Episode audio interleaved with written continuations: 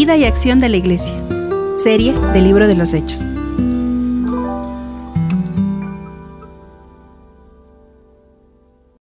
Hechos, capítulo 6. Versículo 1 dice, en aquellos días el número de los discípulos iba en aumento, pero también comenzaron las murmuraciones de los griegos en contra de los hebreos, pues se quejaban de que en la distribución diaria de ayuda a las viudas de los griegos no era bien atendida. Entonces los doce convocaron a todos los discípulos y les dijeron, no está bien que desatendamos la proclamación de la palabra de Dios por atender a las mesas. Así que, hermanos, busquen entre ustedes a siete varones de buen testimonio, que estén llenos del Espíritu Santo y de sabiduría, para que se encarguen de este trabajo. Así nosotros podremos continuar orando y proclamando la palabra. Esta propuesta fue de agrado de todos los creyentes y eligieron a Esteban, que era un varón lleno de fe y del Espíritu Santo, a Felipe, Procoro, Nicanor, Timor, Palmeras y Nicolás, un proselito de Antioquía. Luego los llevaron ante los apóstoles y oraron por ellos y les pusieron las manos. Conforme crecía el conocimiento de la palabra del Señor, se multiplicaba también el número de los discípulos en Jerusalén y aún muchos de los sacerdotes llegaron a creer. Vamos a orar. Señor, ponemos en tus manos, sé tú hablando este día a nosotros. Sé tú transformándonos por medio de, de tu palabra, Señor. Y rogamos, Padre, abre nuestro corazón, nuestro entendimiento, Señor, a nuestra mente, Señor, para ser transformada por tu palabra. Oramos por estos versículos, por este texto que vamos a estar estudiando esta mañana. Amén.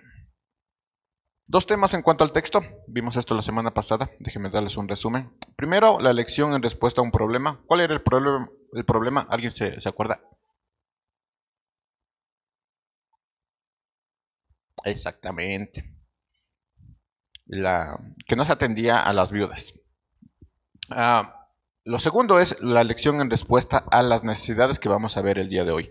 Ahora, si lo podemos, si lo podemos ver de alguna manera, eh, tenemos en este texto, solo en este texto, dos perspectivas o dos miradas, o sea, dos formas de, ver las cosas. Una sería la perspectiva en cuanto a, al punto de vista de la iglesia en, eh, en cuanto a la elección, es decir, ¿por qué nosotros estamos eligiendo nuestros varones?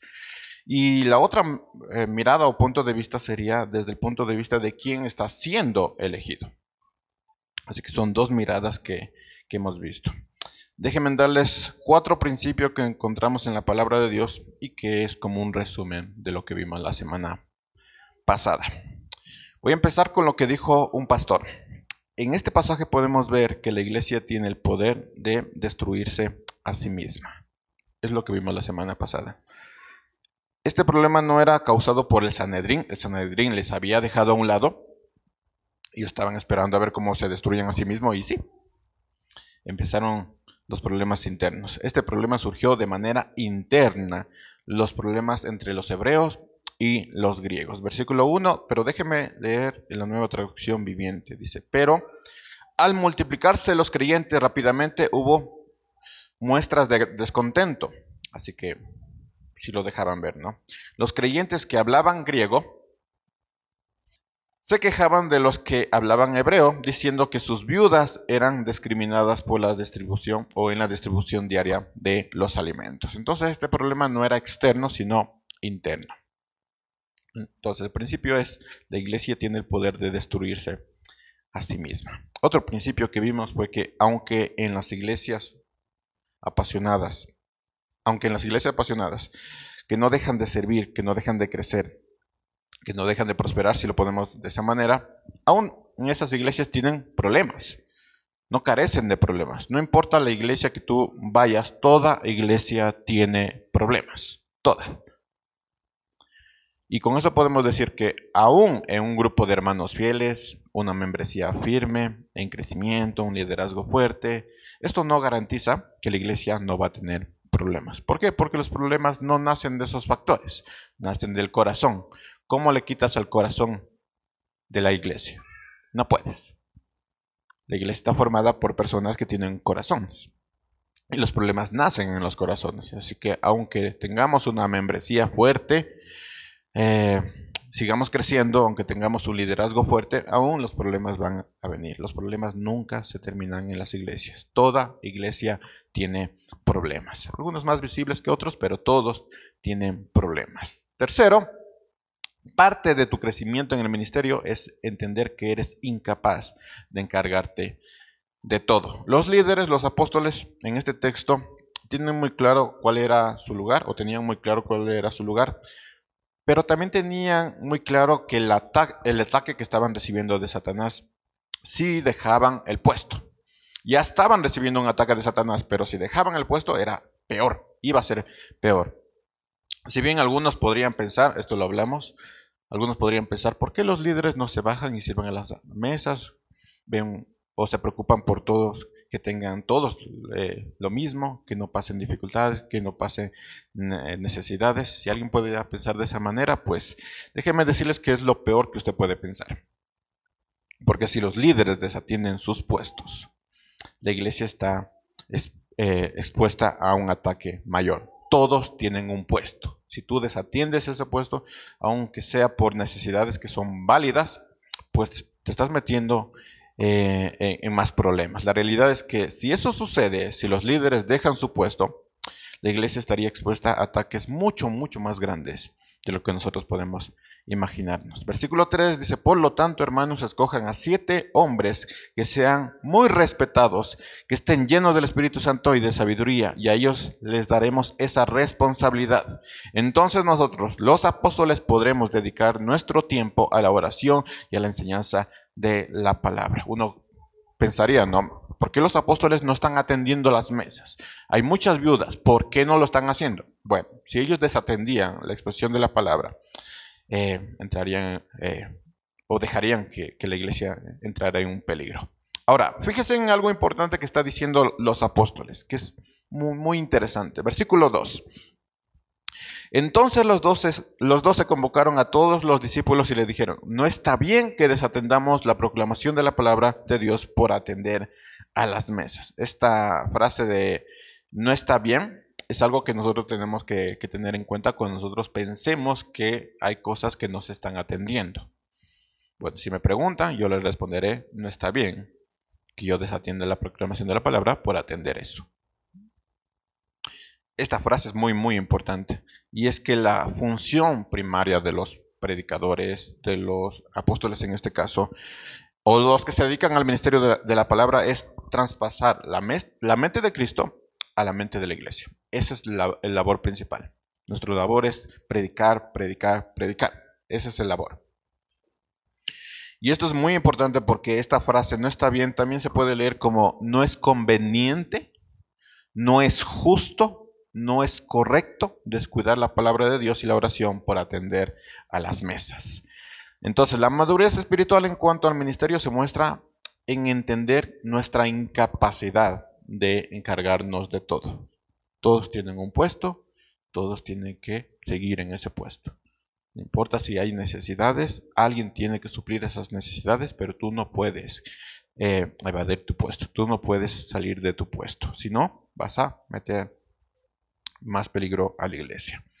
Y lo cuarto es que las necesidades deben ser atendidas, pero los puestos nunca deben ser abandonados. Y allá hablamos un poquito sobre eh, cuál es el puesto de los padres, cuál es el puesto de, nosotros en el ministerio. Si tú desatiendes tu puesto, pues eh, aún siendo que la necesidad es real, pues eso es más peligroso. Nunca se deben abandonar los puestos. Nunca. Nunca. Ahí es cuando nosotros debemos entender que, eh, que la obediencia trae bendición. Ahí es cuando nosotros debemos entender que las dificultades o las necesidades no pueden estar por encima de nuestra obediencia. Nunca. Si tú crees que las necesidades de tu casa están por encima de tu obediencia, ahí hay un problema. Estás dejando la puerta abierta para que a Satanás pues, puede entrar sentarte contigo a la mesa, irte a dormir en, tu cuarto y vivir contigo. Eso estás haciendo, porque has dejado desatendido tu puesto. Todo, todo esto es una breve mirada, estos cuatro puntos son una breve mirada desde la perspectiva de la iglesia en cuanto a la elección. Necesitamos a hombres.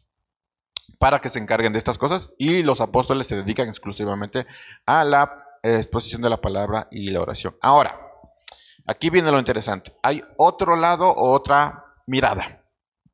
Déjenme recordarles algo en cuanto al tema del diaconado, para que no se me pase eh, nada o quede putos ahí sin, discutir. Este trabajo, el, el trabajo del diaconado, es completamente necesario e indispensable en una iglesia. Es muy, muy necesario. Y no estoy hablando del título, estoy hablando de la función. Porque cualquiera puede llevar el título, pero no puedes hacer la función.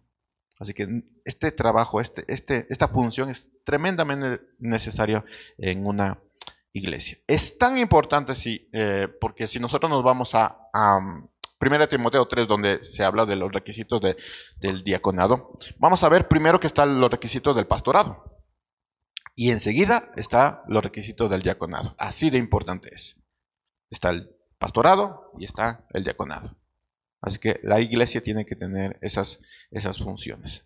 Ahora, ¿qué nos presenta Hechos del 1 al 7? Bueno, nos presenta siete hombres que la iglesia necesitaba de urgencia. Ah, a propósito, la iglesia sabía que necesitaba de urgencia esto. Cuando los apóstoles le dicen, escojan ustedes siete varones, la iglesia responde de esta manera, versículo 5.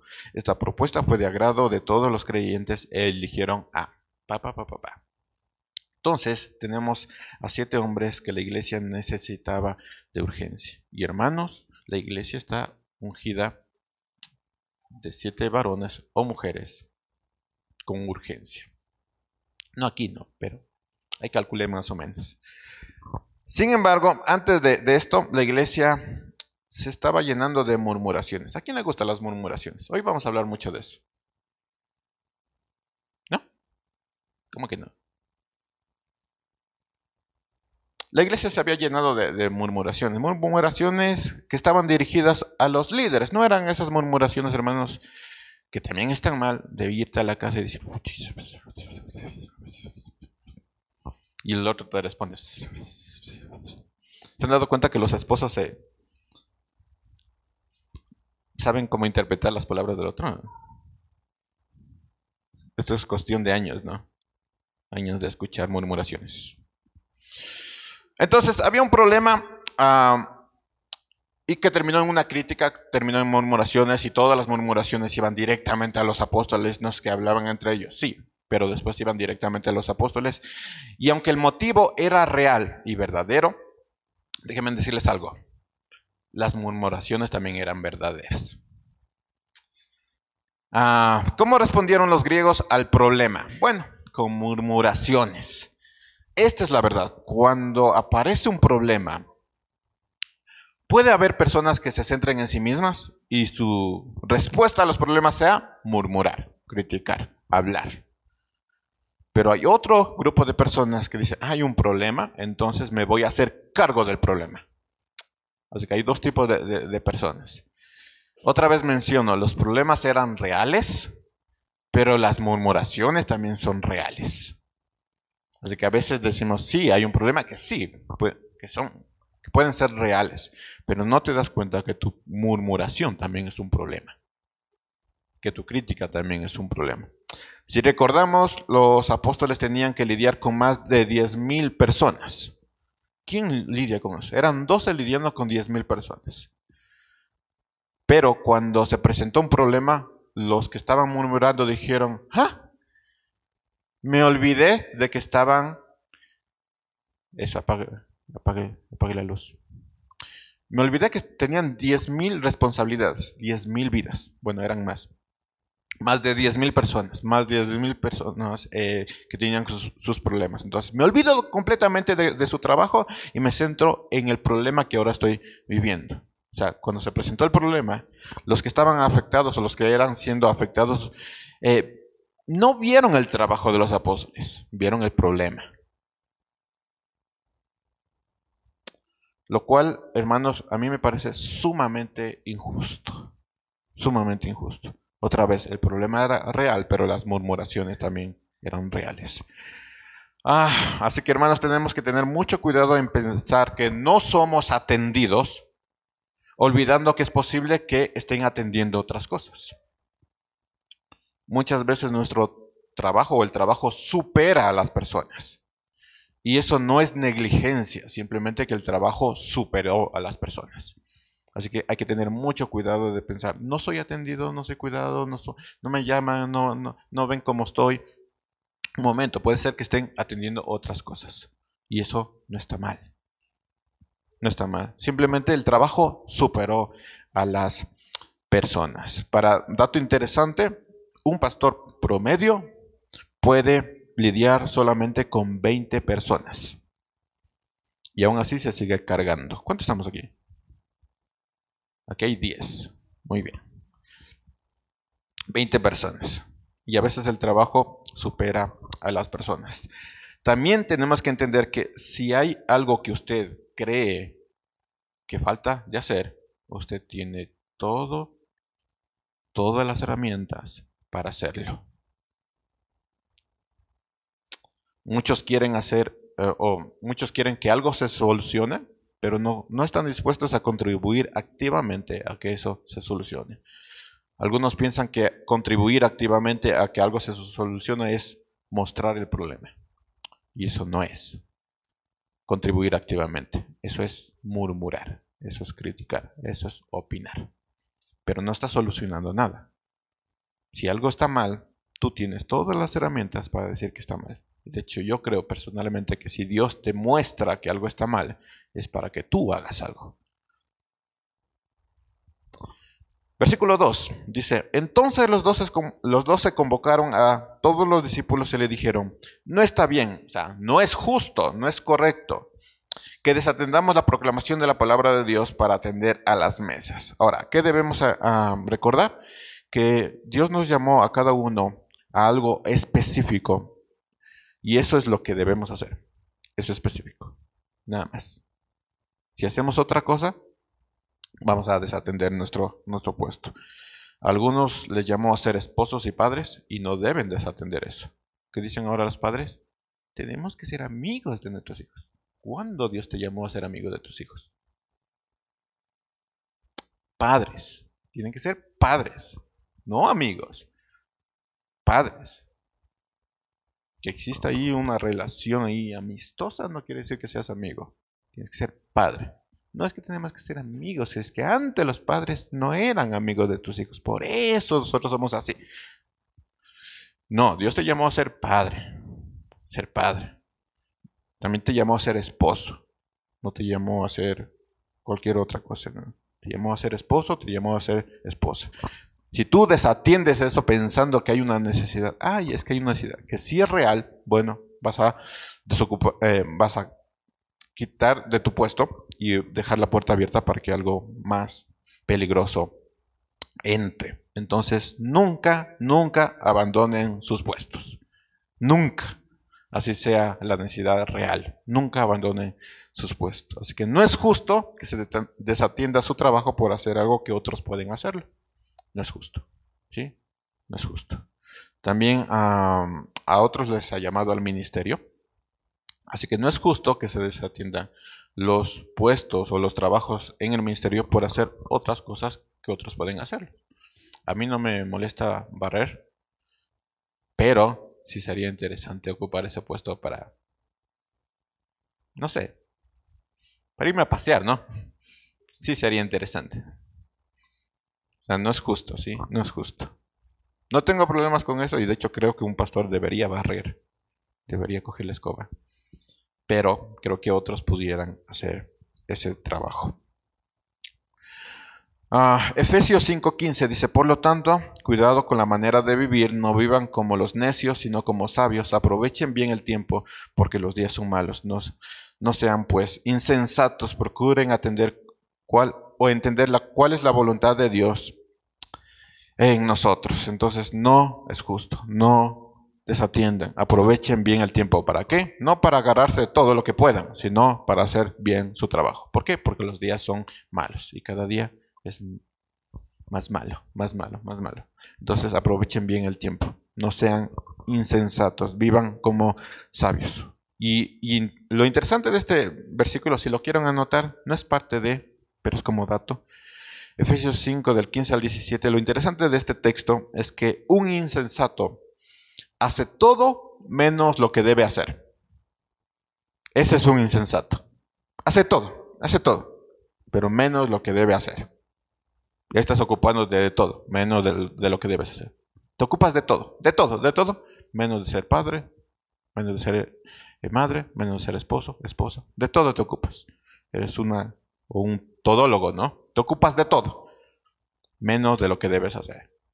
Ya está tu casa desatendida, tus hijos desatendidos, tu esposo, tu esposa desatendida.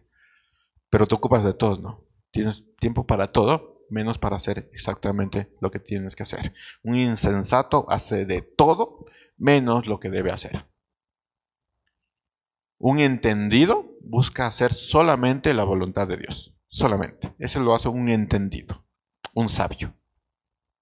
Y hablando de murmuraciones, porque estábamos hablando de murmuraciones, ¿se acuerdan? No. Hablando de murmuraciones, de algo estoy seguro, hermanos. Nadie fue llamado a murmurar, criticar, opinar neciamente o chismear en la iglesia. O sea, todos fuimos llamados a, buenas obras, de eso estoy muy seguro, pero nadie fue llamado a murmurar, criticar, opinar neciamente o chismear.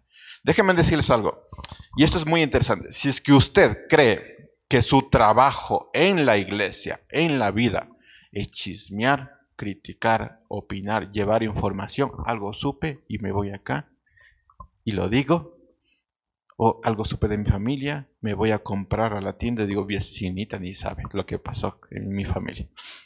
Si usted cree que ese es su trabajo, pues tranquilo, dígamelo. Armamos aquí un ministerio. Yo estaba pensando, ¿cómo, cómo armar este ministerio? ¿Cuál sería el logo, no? ¿Sería una lengua así grandota? ¿Cómo?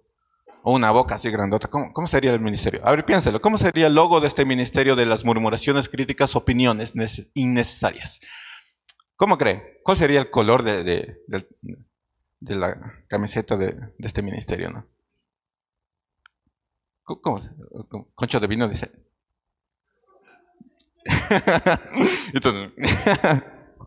¿Cómo, sería el, color? Entonces, si usted cree que, en serio, que en la iglesia su trabajo es mostrar los problemas, dice, ay, esto está sucio, ¿no? Ay, los hermanitos no han, no han limpiado. Si usted cree que ese es su trabajo, tranquilo, venga conmigo, hacemos un ministerio, traiga a su amigo o su, o su amiga de, de chismes, porque deben ser dos. Jesús envió a dos, no voy a enviar a uno. Y ahí conversamos sobre los chismes que tiene y, regulamos más o menos cómo se tiene que decir y armamos una clase y cómo usted va a contar, para que sea interesante también. Armemos el ministerio, ¿qué les parece? ¿Les parece bien? Porque usted cree que su trabajo es llevar información. O sea, mi trabajo en esta vida es llevar información. No es trabajar para el Señor ni para la gloria del Señor, sino llevar información. Ese es mi trabajo. Sí, si usted cree, armemos un ministerio. Por lo menos van a tener un nombre. Las chismosas del rey o algo así. Las chismosas del santo, algo así. Algo, algo interesante para, para llamar la, atención. Entonces, avíseme, armamos el ministerio de las chismosas, los, los los que opinan y los que no trabajan, ¿sí? Los que muestran los problemas de los demás y no hacen nada. Los que llevan información a los vecinos o, o a otras iglesias, ¿no? O otros compañeros de trabajo y llevan información. Si ese es su trabajo, hermanos, venga, hacemos un ministerio. Me pareció interesante, ¿no? Y, estaba pensando en el logo yo, y, todo. Tal vez la próxima semana les, presente el logo, la vestimenta. Y ahí todos pueden venir los que quieran, ¿no? Ah, ¿En dónde se debe buscar la solución? Versículo 3. Así que hermanos, busquen entre todos ustedes a siete varones de buen testimonio que estén llenos del Espíritu Santo y de sabiduría para que se encarguen de este trabajo. Así nosotros podemos continuar orando y proclamando la palabra.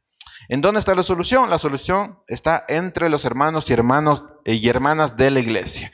No hay maestros, tranquilos. ¿Quién tiene más de 10 años en, en la iglesia? A ver, darse la mano. Ya no quieren. Muy bien. ¿No hay maestros? Busquemos entre ustedes. ¿No hay nadie quien, quien dé la bienvenida? Las hermanitas que dan la bienvenida no dan bien la bienvenida. No me siento amado. No me siento bien recibido. Entonces, tranquilos, busquemos entre todos ustedes a hermanos que den la bienvenida. No hay quien haga la limpieza, tranquilos. Busquemos entre ustedes quién va a hacer la limpieza. Y todos van a decir, amén, sí. Gloria a Dios, yo voy a hacer la limpieza. Sin embargo, no hay que buscar cualquier persona. Versículo 3. Así que, hermanos, busquen entre todos ustedes a siete varones de buen testimonio. El número es proporcional a la época y a la situación, hermanos. Así que no, no nos pongamos legalistas porque algunos dicen, tienen que ser siete. Siete son los diáconos y, tienen que ser eh, varones. Bueno, después hay una diaconisa, ¿no? Bueno, diácono mujer. Así que hermanos, busquen entre todos ustedes a siete varones de buen testimonio que estén llenos del Espíritu Santo y de sabiduría para que se encarguen de este trabajo. Entonces, y aquí hay algunos requisitos. Busquen hermano, hermanos de entre ustedes. No tiene que ser de otra congregación, debe ser de entre ustedes. O sea, hermanos que ustedes digan, hermanito, ¿cómo está? Que, se vea todo, todo, el tiempo, ¿no? Que tengan buen testimonio, que, que tengan eh, la llenura del Espíritu Santo, que sean llenos de sabiduría y que les guste trabajar. Lo cual es un poquito difícil, ¿no?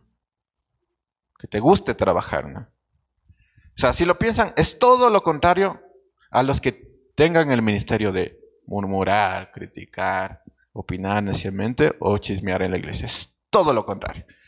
Estos hermanos son todo lo contrario a ese ministerio. Los chismosos del rey. Vamos a ponerle ese nombre, me gusta. Los chismosos del rey. Entonces, es todo lo contrario. Este ministerio, el ministerio del servicio, es todo lo contrario a los, a los chismosos del rey. O a los comunicadores los comunicadores del santo. ¿verdad? Entonces la iglesia debe entender que ah, debemos ser extremadamente cuidadosos en elegir a quién sirve. Extremadamente cuidadosos. Leamos esto en Romanos 12. Le espero dos segundos. Romanos 12. Yo creo que está después de Hechos, no sé ustedes.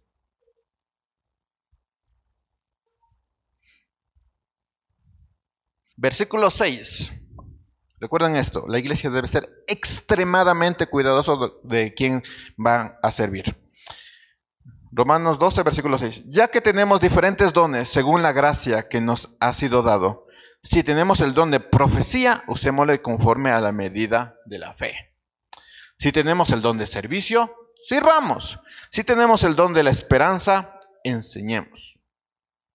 Interesante. Si tenemos el don de la exhortación, exhortemos. Si debemos eh, repartir, hagámoslo con generosidad. Si nos toca presidir, hagámoslo con solicitud. Si debemos brindar ayuda, hagámosle con alegría. La iglesia debe ser extremadamente cuidadosa con quién va a servir, porque tiene que ver no solo los dones, sino también que sea lleno del Espíritu Santo y de sabiduría. Ah, la iglesia eh, está expuesta a un gran peligro, un gran peligro, si no es cuidadosa en escoger a las personas que, van a, a, servir. Porque si somos, si no somos extremadamente cuidadosas, estas personas van a abandonar su puesto para hacer cualquier otra cosa, menos los que le eh, escogimos para, para hacer. Y eso es tremendamente peligroso en una iglesia que tú estés haciendo cualquier otra cosa menos tu trabajo. Es terriblemente peligroso. Así que la iglesia tiene que ser extremadamente cuidadosa en elegir a quienes van a servir. Esto no es un tema de popularidad. Tampoco no es un tema de años. Esto es un tema de carácter. Por otro lado, cada, uno de los miembros de la iglesia debe procurar vivir para alcanzar el perfil. Tú no vas a decir, pues, como que yo no soy llamado, ¿no? Entonces vivo la vida como yo quiero. No, todos en la iglesia tienen que alcanzar el perfil para ser elegidos. Ah, vamos a primera de Timoteo.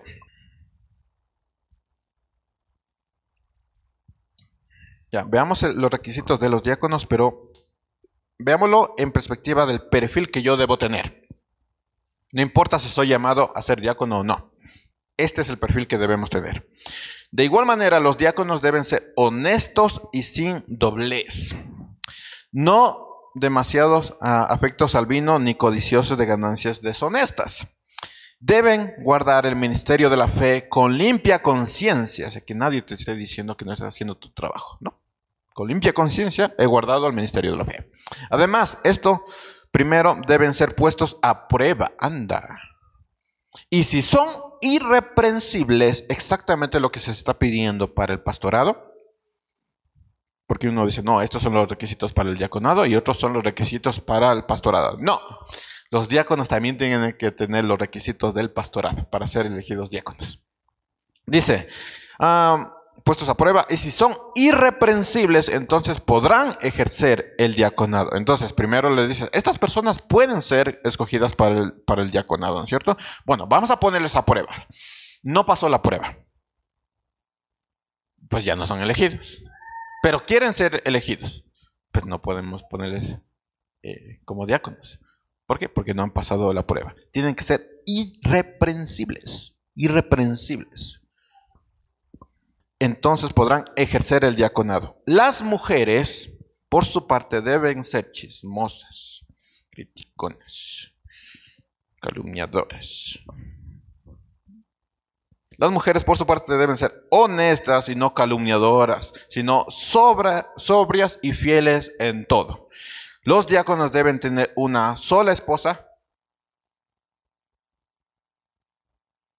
Los diáconos deben tener una sola esposa y gobernar bien sus hijos en sus casas, gobernar bien. No, es que estuvo triste y por eso no vino a la iglesia. ¿Cómo? Anda.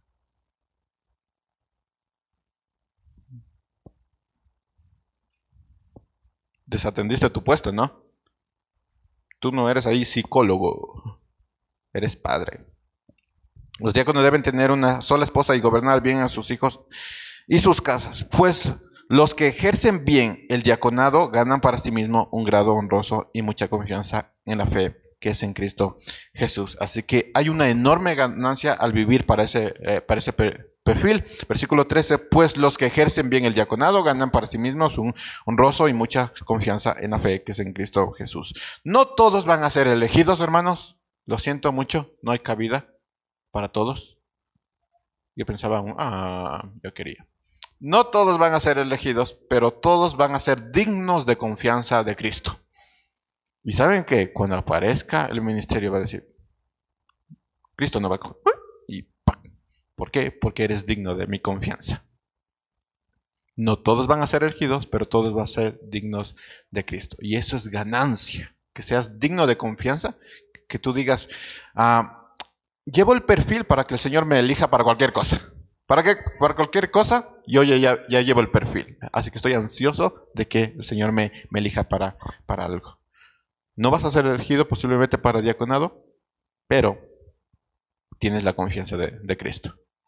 Y eso es increíble, hermanos. El desafío para todos es de pasar de quejarnos de a, a hacer algo. Ay, que me quejo de esto, me quejo de aquello. No, tienes que hacer algo. Tienes que hacer algo. De vivir para nosotros mismos a pasar de a vivir para ser elegidos. Ese es el desafío. Y otro desafío es de ser desconfiados a ser confiables para Cristo. Dato interesante, uno puede perdonar, pero la confianza se gana. El perdón es gratis, la confianza se gana. Entonces uno tiene que ganarse también la confianza. Ustedes ah, se dedicarán a servir, dicen los apóstoles. Ah, pero, por nuestra parte, nosotros no podemos abandonar el ministerio de la palabra. Versículo 3, Hechos 6. Regresemos a Hechos.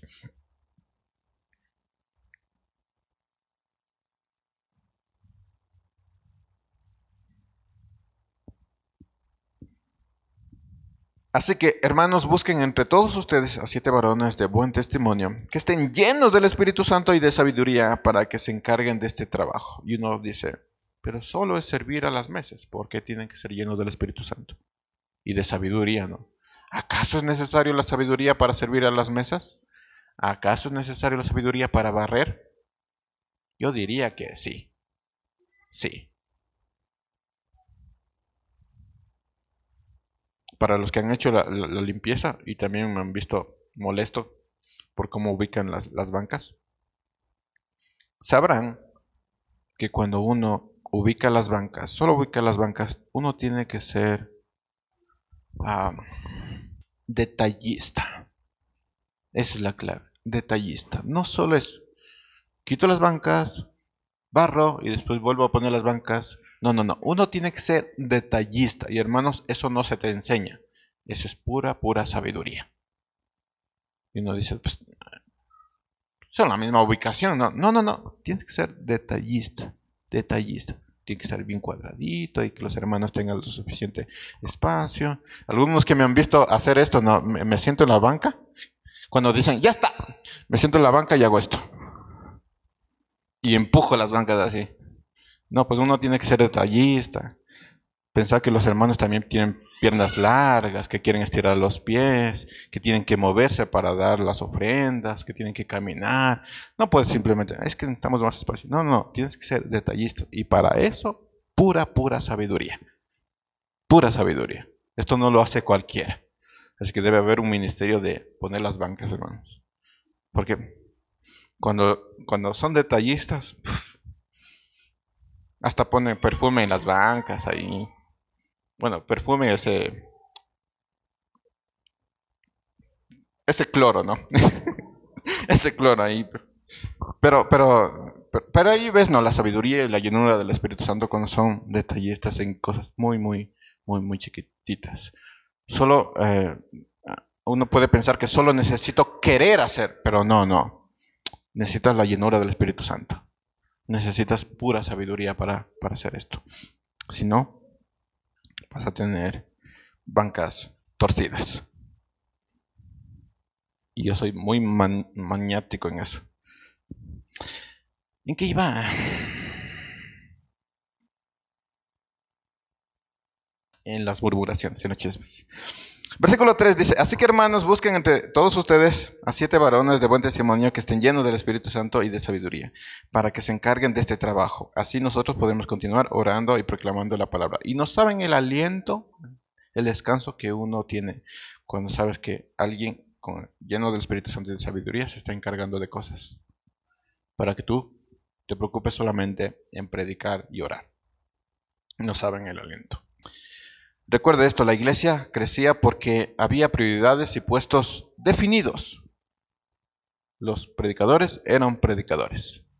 Los diáconos eran diáconos. Y había otras personas que también colaboraban. Había, este, bueno, lo vamos a ver, ¿no? Pero había incluso una persona que cosía ropa para entregar. Y no saben el aliento que debió ser para los apóstoles de decir, hay una necesidad de personas que no tienen ropa. Bueno, hay una persona que no es diaconisa que está haciendo ropa para otros. Y uno dice, ah, ya no tengo que preocuparme por eso. Seguiré predicando la palabra. Aliento, ¿no? Versículo 5. Esta propuesta fue del agrado de todos los creyentes y eligieron a Esteban, que era un varón lleno de, fe y del Espíritu Santo, a Felipe, Procorónico, ¿no? Timor, Palmeras y Nicolás hay un Nicolás aquí. No. Un prosélito de Antioquía. Luego los llevaron ante los apóstoles y oraron por ellos y les impusieron las manos, lo que era, pues, darles autoridad. Ah, para no dejar nada suelto, hermanos, tenga en mente esta, esta verdad. Nadie puede ser soldado por vestirse como una. Yo escuché esta, no sé si es parábola o historia, pero es como si usted eh, le encantara las películas de, soldados, ¿no? Y fuera el sastre con, con, con la tela, dijera, sastre, construyame, cóseme, hazme un traje de general. Y te hacen el traje de general. Y tú te vistes de general. Y luego te vas al cuartel. ¿Qué, qué, qué pensarían los del cuartel? A ver, cuéntame historias. ¿O dónde están los generales? Cuénteme, cuénteme.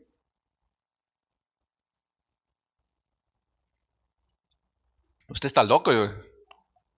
Arréstelo porque está loco. ¿De dónde se saldría, no? O sea, nadie puede ser soldado por vestirse como uno, hermanos. Tienes que haber pasado a comportarte como un soldado. ¿Han notado que los soldados se visten, se comportan como soldados? Sí, no. Yo tengo un amigo que, fue al, bueno, al cuartel y antes era chévere. bueno, después siguió siendo chévere, pero un chévere formal, ¿no?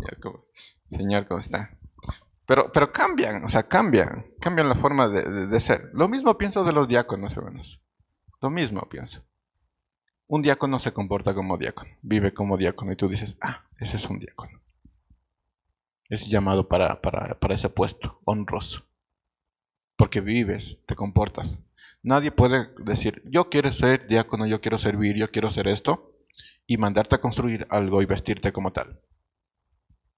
La gente te va a decir, está un poquito... Un poquito, ¿no?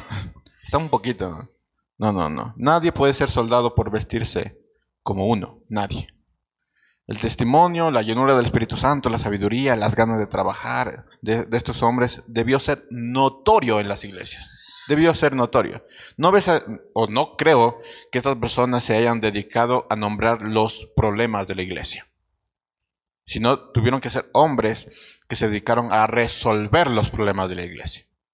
Y dijeron todos, ah, miren, estos hombres de más de 10.000 personas, todos estaban de acuerdo que estos siete hombres eran llamados para este puesto. Y todo era notorio. Y hay dos, dos grupos, hermanos, que evalúan a estos hombres. Los primeros son los pastores, que ya habíamos hablado de esto. Escojan de todos ustedes. Pero los que eligen o los que evalúan eso son los pastores porque les llevaron a los, a los apóstoles para que les impusieran las manos, que es un tema de autoridad. Los otros es toda la iglesia. Pero son los dos grupos que tienen que evaluar a estas personas. Nadie es soldado solamente por vestirse como uno. nadie es soldado. Versículo, 1 Timoteo 3.10 dice, además, estos primero deben ser puestos a prueba y si son irreprensibles, entonces podrán ejercer el diaconado. Pero en cuanto a la elección, quiero preguntarles algo. Ustedes que han leído todos los requisitos de los diáconos y lo saben de memoria. ¿Quién cumple todos los requisitos?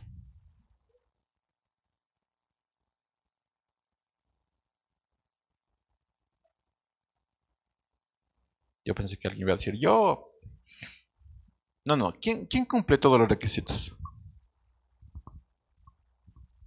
¿Quién dice? Déjame poner los lentes porque no lo escucho. ¿Qué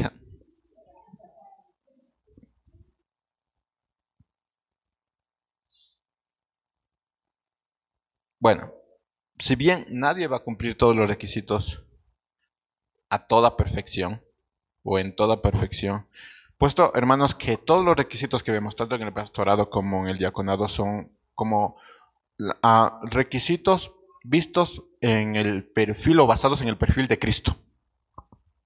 Así que nadie, nadie va a cumplir todos los requisitos a la perfección. Pero la iglesia sí puede encontrar a alguien que diga, miren, ese hombre pecador o esa mujer pecadora cumplen el perfil en general. No a perfección, pero sí en general. Déjenme darles un ejemplo porque esto es medio confuso. Ah, parte de los requisitos de los diáconos eh, en Timoteo vemos que tiene que ser marido de una sola mujer. Y hay variantes. Yo, en lo personal, creo que está hablando literalmente de una sola mujer, es decir, casado una sola vez por el testimonio, porque tiene que ser irreprensible. nadie puede decir, pues, tienes tres, cuatro, cinco, seis divorcios y diga, ven al diaconado porque ya tienes una cola. Y eso te vuelve, o sea, ya no te vuelve irreprensible, porque alguien te va a decir, tú hiciste esto, tú hiciste aquello. Pero sí, fui perdonado, fui, salvado, fui restaurado, pero todavía tienes una cola. Ser irreprensible es no tener nada que, eh, que los demás puedan culparte. Eso es ser irreprensible. Otros van a decir, pues que, que la mujer o el esposo que tenga ahorita, ese debe ser, y no nada más. Mi perspectiva va en otro lado, mis hermanos. Ah, pero parte, dejémoslo eso, parte de, los requisitos del, diaconado es que sean marido de una sola mujer. Entonces, pregunta a las esposas, ¿su esposo es perfecto?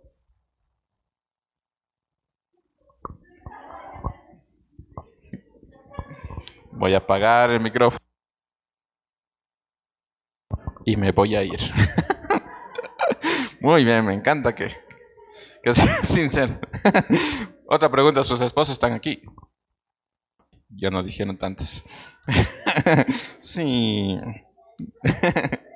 Entonces, miren, si bien no hay esposo perfecto, pero la iglesia puede dar testimonio del cuidado de ese hombre por su matrimonio. ¿No le ves coqueteando con las siervas? No, no le ves coqueteando allí de, de, de, amiguis, ¿no? De, de sonrisa ligera. Con todos, ¿no? Es marido de una sola mujer. ¿Sí? No es perfecto en casa, pero es marido de una sola mujer. ¿Sí bien? No cumple el perfil perfectamente, pero sí lo cumple en general. Es marido de una sola mujer. ¿Sí me explico? También podemos hablar sobre, sobre los hijos, ¿no? ¿Hay padres perfectos? No, no hay padres perfectos.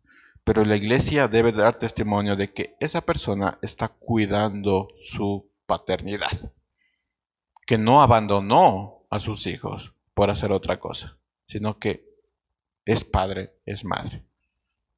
No importa si los hijos son rebeldes y no hacen caso, la iglesia evidencia que ese padre, que esa madre se esfuerza y que tiene autoridad en su casa.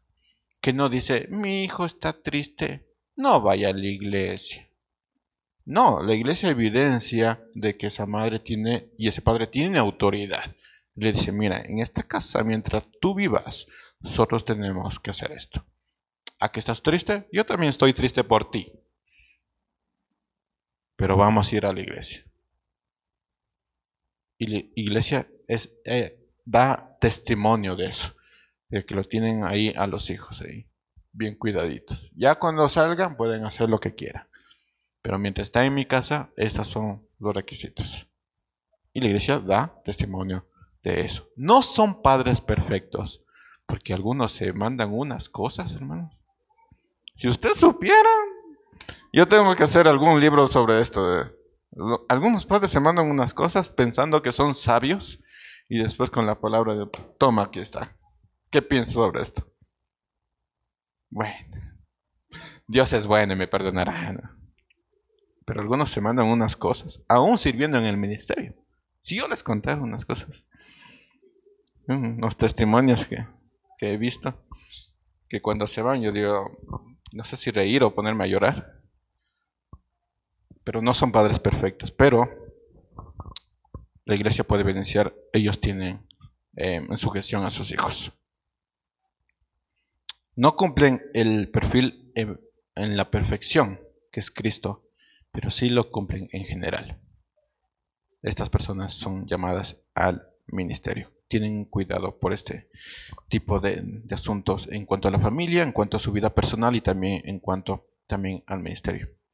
Entonces la iglesia tiene que llegar a, buscar a personas que, que digan, aún siendo pecador, él o ella cumplen los requisitos del perfil en general. Necesitamos a estos hombres, necesitamos a estas mujeres. Hechos 6, versículo 5 dice, esta propuesta le fue agrado a todos los creyentes y eligieron a Esteban, que era un balón lleno de fe y del Espíritu Santo a Felipe, Próculo, Nicalor, Timor, Palmeras y Nicolás, un prosélito de Antioquía. Todos ellos, ¿recuerdan? Griegos o de procedencia griega. ¿Cuál era el problema? Que los hebreos no estaban haciendo bien su trabajo. Era una mayoría, hermanos.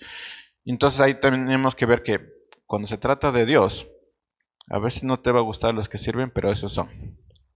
Todos ellos eran griegos. Exactamente el problema que tenían. Conforme crecía el conocimiento de la palabra del Señor, se multiplicaba también el número de los discípulos en Jerusalén y aún muchos de los sacerdotes llegaron a creer. Ah, algo que nos debe llamar la atención, de, todo, de, todo, esto, no me voy a tener en esto, pero sí nos debe llamar la atención y es la palabra discípulo. Las personas en esta iglesia no eran creyentes, eran discípulos. Entonces dice que llamaron a todos los discípulos y eligieron a siete varones. No dijeron llamaron a todos los creyentes y eligieron a siete varones, sino discípulos. Las personas en la iglesia no deben convertirse ni verse como creyentes, sino como discípulos. El trabajo es mucho más fácil cuando llevas ese título. Conclusión, con esto termino hermanos. Si usted ve que existe una necesidad, si usted cree que no le estoy llamando para preguntar cómo está, compras un chip, ¿no? Y como viene con saldo, ya no viene. Ah, sí, también llame. También. Y así se sigue comprando chips y chips y chips. Porque creo que es más barato comprarse chips que, que recargar. No sé. Pero si usted cree que no está siendo atendido, bueno, creo que el llamado es para usted. Si hay algún problema en, la iglesia o en la congregación, creo que el llamado es para usted. Si usted ve que existe una necesidad, el llamado es para usted. Así tendremos en la iglesia lugares claramente asignados y responsabilidades compartidas. Nadie tiene que abandonar su puesto por hacer, por hacer algo que usted mismo puede hacer. Pero viva para ese perfil. Si no vive para ese perfil, aunque tenga ganas, usted lo que va a hacer es pertenecer a este ministerio de los comunicadores del santo.